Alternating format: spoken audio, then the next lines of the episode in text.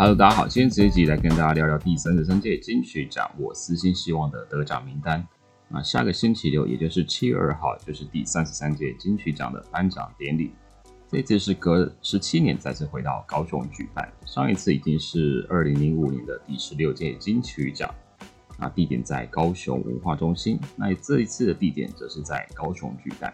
那相信大家已经在网络上看到很多，不管是新闻媒体或是 KOL 在预测得奖名单，但我是想跟大家分享我自己私心希望的得奖名单，所以会非常的充满着主观的喜好。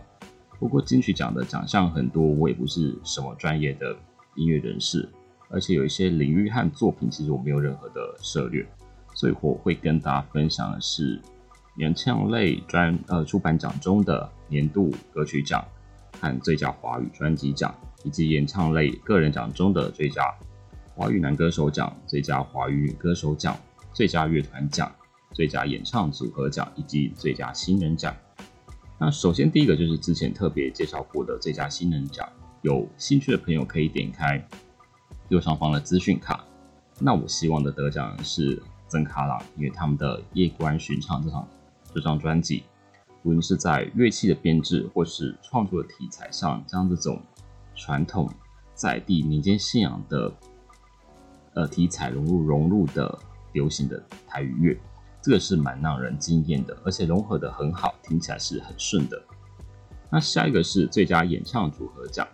那我希望的得奖人是恐龙的皮。恐龙的皮是一组蛮妙的乐团，因为它是由翠乐团打造的一个分身团，Skippy 跟婷婷化身成暴龙以及三角龙。然后在去年推出首张 EP《Millions of Years Apart》，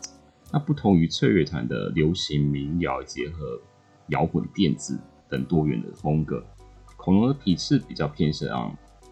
Dream Pop 或者 Indie Rock，然后合成器这一类的风格。所以不管是恐龙皮的形象或是音乐，其实都更加吸引我。那很推荐大家可以去听看看这张 EP，我特别爱《Jurassic Ride》这首歌。那大家如果想要更加了解恐龙皮的话，可以去听听呃维利安和你聊聊天 Podcast 与吹乐团聊天的那一集。那下一个是最佳乐团奖，大家可能会好奇最佳演唱组合奖和最佳乐团奖的差别。这乐团的基本定义就是成员必须要自行演奏乐器嘛，而演唱组合的基本定义就是说两个人以上，然后它是以组合形式的。进行演唱，那不限于是单一主唱、合唱或是重唱。所以如果说刚好呃是一个有双主唱的乐团编制的话，其实是同时符合乐团和演唱组合这两个奖项的资格的。但现在的乐团其实真的是死亡之组了，所以竞争性来说，乐团目前会比演唱组合来得高。那这一届的最佳乐团奖，我当然就是给我的爱团 Trash 嘛。他们在去年发行的第三、第四张专辑《Holy Trip》，那这张也是他们第三次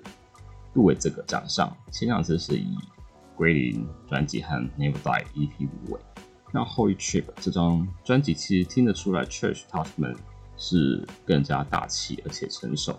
而且是表达了更宏观的爱。我觉得非常符合呃三十岁以后的人生体悟状态。那下一个是最佳华语女歌手奖，也就是传闻中每年的死亡之组。但今年我觉得，呃，其实没有到非常死亡。但值得关注的是，蔡健雅这次以《Depart》入围，所以如果她这次拿下女歌手奖，就会成为目前获奖最多次的歌手，因为她现在和阿妹都是三次。但其实我私心比较希望可以拿下的是张文婷。其实张文婷上一次就以首张专辑。呃，首张个人专辑《小太空》入围过的，但老实说，上一张入围我是有点意外啦，因为我觉得他的演唱有点被音乐吃掉，并没有太突出。但这次的人声和音乐的表现有取得平衡，而且都是很出色的，所以我蛮希望他可以拿下第一座女歌手奖。那下一个是最佳华语男歌手奖，这一次男歌手其实我都还好，不过比较希望。呃，卢广仲可以拿下，可以以励志论拿下这呃这次的奖项。那小雨这次没入围，我是觉得有点可惜。如果他有入围的话，应该就会私信希望他可以获得这个奖。那下一个是最佳华语专辑奖，这个就不用考虑了，就是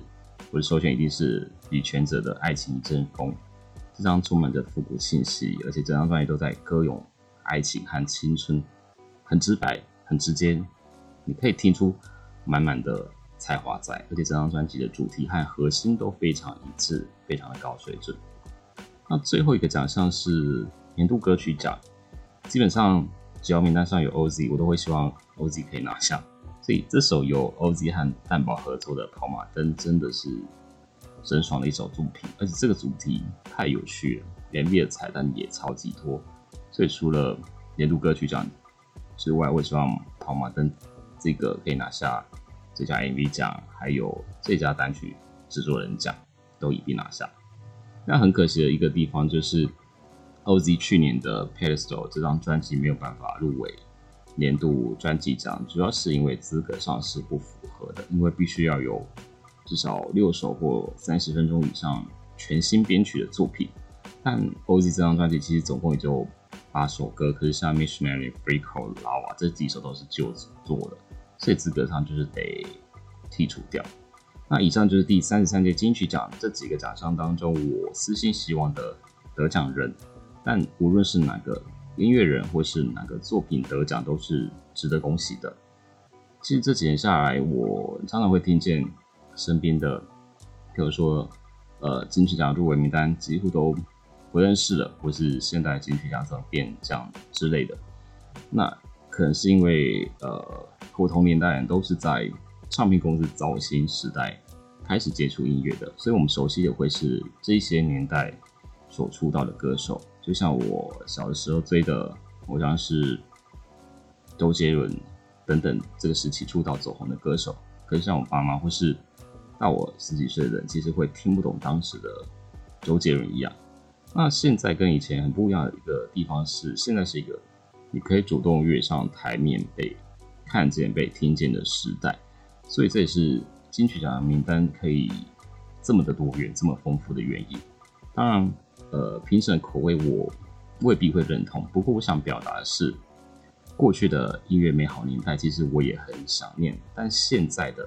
以及未来的是我想要持续去跟进的。虽然有很多的歌手，然后很多的作品，其实我还是不认识，或是没听过，甚至连听过这个名字都没有。但只要可以听到一个自己觉得好听，而且是以前没有听关注过的，我就会觉得好像挖到宝了。因为这么一来，其实生活就会因为。音乐而变得更加精彩，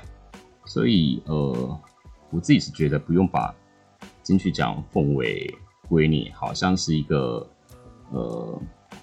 标准在，好像是这些人入围、这些人得奖才表示是所谓的好的音乐，绝对不是这样。但也不用去鄙弃他说，觉得金曲奖怎么会变成这个样子，或者是金曲奖选的入围的名单、得奖名单都是。好像很不入流，或是很不符合大众的口味等等这一类，就是说，呃，鉴于它不是唯一的标准，但也不用去过度的去认为这个奖已经不像以前这样有公信力，因为我觉得最重要的还是音乐与自己生活上的连结。OK，那以上就是我个人的喜好名单，那也欢迎大家。我分享你心目中的得奖名单。那最重要的是，不要忘记了七月二号下个礼拜六锁定第三十三届金曲奖的颁奖典礼。Okay, see you next time.